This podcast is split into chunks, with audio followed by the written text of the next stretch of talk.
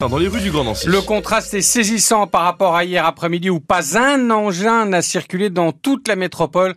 Conséquence du droit de retrait massif exercé par les chauffeurs de Keolis après l'agression d'un des leurs mardi soir au centre-ville Place des Vosges. La deuxième agression en quelques jours. Le malaise est grand dans l'entreprise. Les syndicats demandent des mesures urgentes, Marie Roussel. Sébastien, chauffeur chez Keolis, a décidé d'exercer son droit de retrait sans hésiter. J'arrive au boulot. J'ai peur de savoir comment va se passer ma journée. Est-ce que je vais réellement prendre ma voiture et rentrer chez moi? C'est la question que je me pose tous les jours, tous les jours. Parce que tous les jours, ce sont des insultes. Et quand ce ne sont pas des agressions verbales, elles sont physiques. Il y a trois semaines, Sébastien a porté plainte après avoir été bousculé par un voyageur. Il est carrément monté, monté carrément sur moi. J'étais aussi. Il m'a bousculé, il m'a est monté dessus pour récupérer le téléphone parce que euh, il y avait eu un souci pour appeler le PC. Euh, donc euh, voilà. Une vingtaine de contrôleurs patrouillent en ce moment sur le réseau Stan. C'est trop peu pour Hicham Bouguera, délégué syndical Sud. À l'époque, le personnel encadrant sur le terrain avait une casquette. Il ne faut pas mettre du personnel sur le terrain si on ne les voit pas. Il faut que ça soit visible. Comme ça, ça est un petit peu dissuasif par rapport euh, aux personnes qui sont enclins aux incivilités. La direction a demandé des renforts de police et va étudier la possibilité d'installer des caméras dans les bus les plus anciens, mais ces annonces laissent à J'ai pas confiance, hein, je vous le dis. Moi, ça fait 35 ans que là. Les belles paroles, j'en ai vu. Hein. Les actes, moi. Pour lui et ses collègues, ce qu'il faut surtout, ce sont des moyens. 16% des conducteurs sont absents à cause de la dégradation des conditions de travail.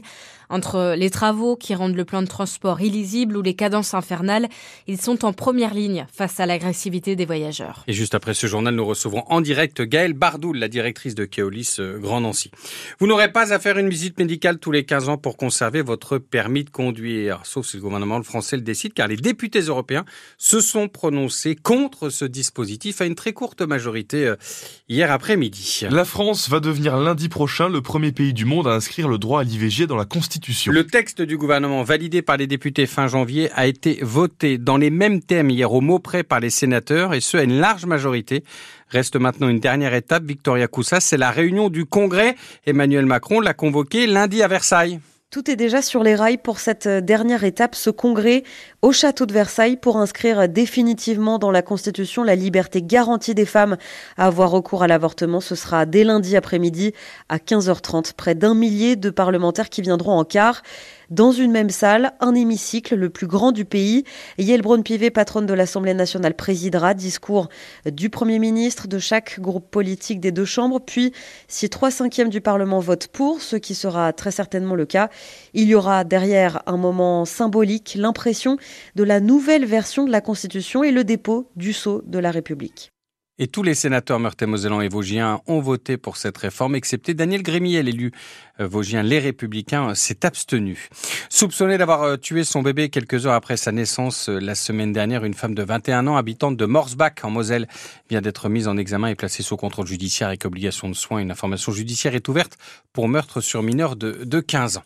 Jérémy, Jeanne, tous deux vosgiens, et Lola, mosellane, mais étudiante à Nancy à l'époque, font partie des 11 blessés de l'attentat de Strasbourg le 11 décembre 2010. Ils sont tous les trois partie civile au procès qui s'ouvre aujourd'hui devant la cour d'assises spéciale de Paris dans le box des accusés. Quatre personnes soupçonnées d'avoir fourni des armes au terroriste shérif Shekat abattu par la police le surlendemain du drame. Ce procès fleuve va durer cinq semaines. Aurore Micolion est l'avocat de la jeune étudiante nancéenne touchée par une balle euh, avec pour conséquence un poumon euh, perforé. Notre cliente s'est reçue une balle qui l'a transpercée du ventre jusque sous les selles. Elle avait la chance d'avoir fait des études de médecine, même si elle n'en était qu'au début. Elle a eu certains réflexes qui lui ont permis peut-être de lui sauver la vie. Elle a réussi à demander euh, à son compagnon de lui appuyer euh, sur les plaies pour éviter le saignement et c'est ce qui lui a permis euh, de tenir le coup, on va dire, jusqu'à l'arrivée des secours. Et on ne sait pas ce qui se serait passé si elle n'avait pas eu ce réflexe-là. La balle était logée, elle n'était pas ressortie, donc elle a dû être retirée. Et surtout le traumatisme psychologique, elle a fait une abstraction, elle n'a pas réussi à, à comprendre directement pourquoi ça lui était arrivé. Et euh, c'est pour ça que ça a été très difficile de se reconstruire, voire même impossible de se reconstruire. Parce qu'aujourd'hui, comment va-t-elle cinq ans après? Cinq ans après, ben justement, euh, elle fait euh, un rejet euh, quand même un petit peu de ce procès. Elle n'a pas réellement envie de s'exprimer ni même de s'y présenter, justement parce que le traumatisme est encore euh, trop profond. Des propos recueillis par Julie Seigneura. Du nouveau pour nos agriculteurs meurthe-et-mosellans. Des guichets uniques pour répondre de manière personnalisée et confidentielle à leurs difficultés ouvriront dès la semaine prochaine. Souvenez-vous, c'était une demande d'Emmanuel Macron faite au préfet euh, de département. Ces permanences seront ouvertes chaque mardi après-midi de Nancy, mais aussi dans les sous-préfectures de Toul, Lunéville et Val-de-Briey. Les métiers de la montagne Il y avait foule hier à la Bresse, à la Maison de la Montagne qui forme plus de 250 personnes chaque année avec le réchauffement climatique. Les formations évoluent, les formations s'adaptent. Une dizaine de professionnels étaient présents pour proposer des offres d'emploi variées, Thierry Collin. C'était une évidence qu'il travaille dans la montagne, mais effectivement, pour moi, la montagne, c'était l'hiver.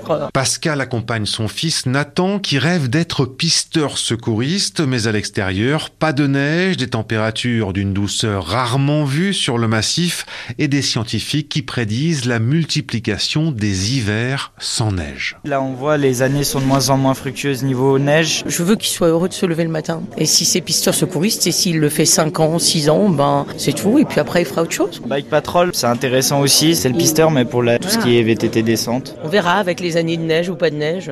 On voit que les montagnes maintenant font beaucoup de choses l'été parce qu'elles n'ont plus trop le choix. Avec le manque de neige, il y a des déficits. L'acrobranche, c'est un métier d'avenir aussi. Si tu es motivé et puis que tu as envie, tu trouveras. Pour le responsable du pôle formation montagne à la Bresse, Nicolas Delicourt, les enseignements s'adaptent au changement climatique. On a encore 26 ans d'exploitation des domaines. On peut encore réfléchir sur cet hivernage. On est vraiment dans la polyvalence dans tous les domaines de l'accueil du tourisme. En quatre saisons. Ça peut être l'entretien du VTT, mais ça peut être aussi bien l'accueil, la création d'événementiels, comme les trails qui sont en plein développement actuellement. Un pôle formation au métier de la montagne et du tourisme qui n'a jamais été aussi attractif avec de plus en plus de jeunes intéressés par les métiers en pleine nature.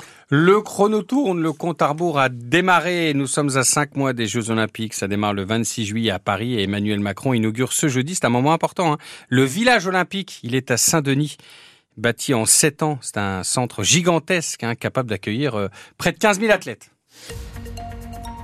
Côté ciel aujourd'hui à Nancy, il y dans le Grand Nancy, je ne sais pas si c'est ailleurs dans la région pareil, mais il y a beaucoup de brouillard, mais ça va petit à petit euh, s'en aller pour laisser place euh, de larges éclaircies. Oui, alors on a du brouillard pour euh, continuer sur ce que vous disiez Mathieu. On a du brouillard par exemple à Mirecourt ce matin, c'est Philippe qui nous écrit sur la page Facebook France Bleu Sud Lorraine. Tout à l'heure, on était dans la vallée de la Vologne, à Laval sur Vologne.